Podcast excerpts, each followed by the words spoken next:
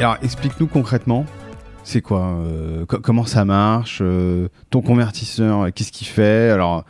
Tu peux rentrer dans les détails si tu veux, hein, mais juste que pour notre audience, comment tu pourrais expliquer ça? Ok, bah on va essayer de faire assez, voilà, assez, assez simplement. Sur, les, engins de surface, puisque les mines souterraines, c'est un autre, euh, c'est d'autres types Mhm. de contraintes. Pour ce c'est très intéressant aussi parce que gérer les gaz d'échappement du diesel euh, euh, en, souterrain. Bah oui. c'est un vrai sujet. Ça réchauffe la mine alors qu'il n'y a rien pour la refroidir, donc ça pose des problèmes de ventilation. c'est déjà chaud. euh, alors que c'est déjà chaud, euh, c'est tout un sujet. Mais en, en surface, le le- l'équation, c'est le- comment elle marche la mine de surface, c'est euh, c'est simple. On perce des trous, on met des charges explosives, on fait exploser le, sol pour le, le réduire à l'état de gravat, et après on a des, des grosses pelleteuses qui chargent des camions. Et ce qui coûte, bah, c'est le temps de charger et tout ça. Donc plus on a des grosses pelleteuses et plus on a des gros camions, et plus on est euh, rentable. Donc euh, ça ressemble à des engins de travaux publics, mais on est vraiment la gamme au-dessus. Et euh, bah, il y a une espèce de course à la taille. Mm. Aujourd'hui, c'est limité par les, les pneus et puis ce qu'on peut utiliser pour faire des pneus, mais on est sur des, sur des charges utiles qui dépassent les 300 tonnes.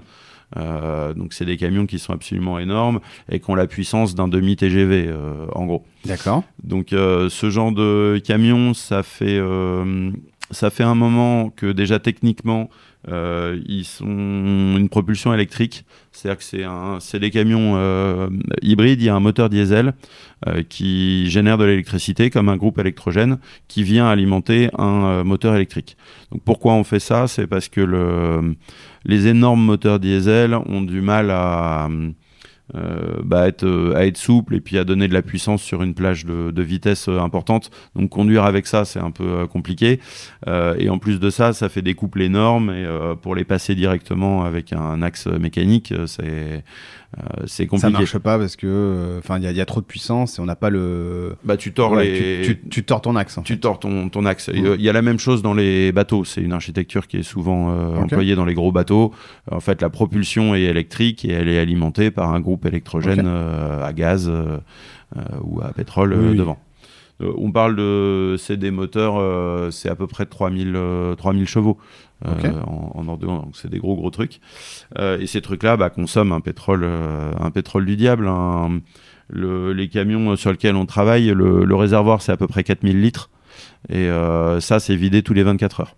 Pour donner un petit peu une Ouais. idée du, du truc. Certains de nos auditeurs se retrouvent là-dedans, en tout cas, ça c'est sûr. Ouais, je- bah, c'est des ordres de grandeur. Fortescue, euh, juste à l'échelle de Fortescue, c'est euh, un milliard de litres de diesel qui sont brûlés par an dans leurs camions. Donc Ah oui. t'imagines un peu la facture de pétrole. Ah oui, ah oui. Ah oui, c'est pour combien de, de camions, tu sais Ou, Euh, ou tu, tu connais un peu leur flotte, leur, ou leur, nombre de projets Alors, ou- ils, ont, ils ont différents Ouais, types, mais, euh, mais l'ordre de grandeur, euh, c'est un peu moins de 500 camions.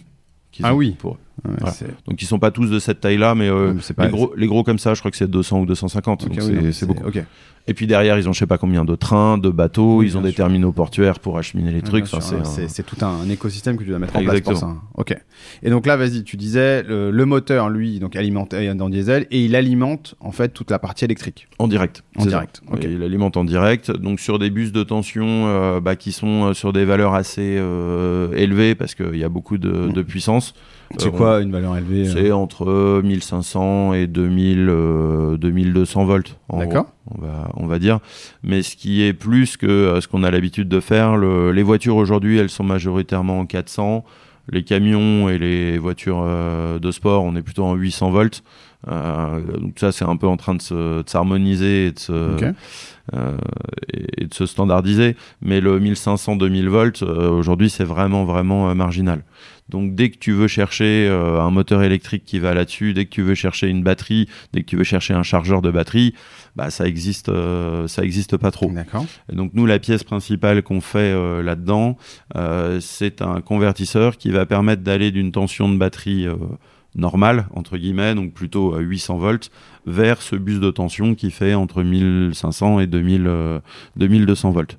Ok. Du coup, ça te permet pour faire ton, ton camion électrique, le truc le plus simple, c'est de- d'aller récupérer des batteries euh, euh, faits pour des gros véhicules type euh, camion, Camion, ou autre. ouais. Euh, T'en mets plein, plein, plein euh, ensemble. Donc plein ensemble, c'est les tu vas avoir l'équivalent de 15 ou 20 voitures, 15 ou 20 batteries de voitures. Dans, un, dans un dumper. Dans un dumper. Dans un dumper. que tu vas brancher en, parallèle et après bah, tu as besoin de, d'un ensemble de convertisseurs qui permet de l'interfacer sur le bus 1500 2000 watts.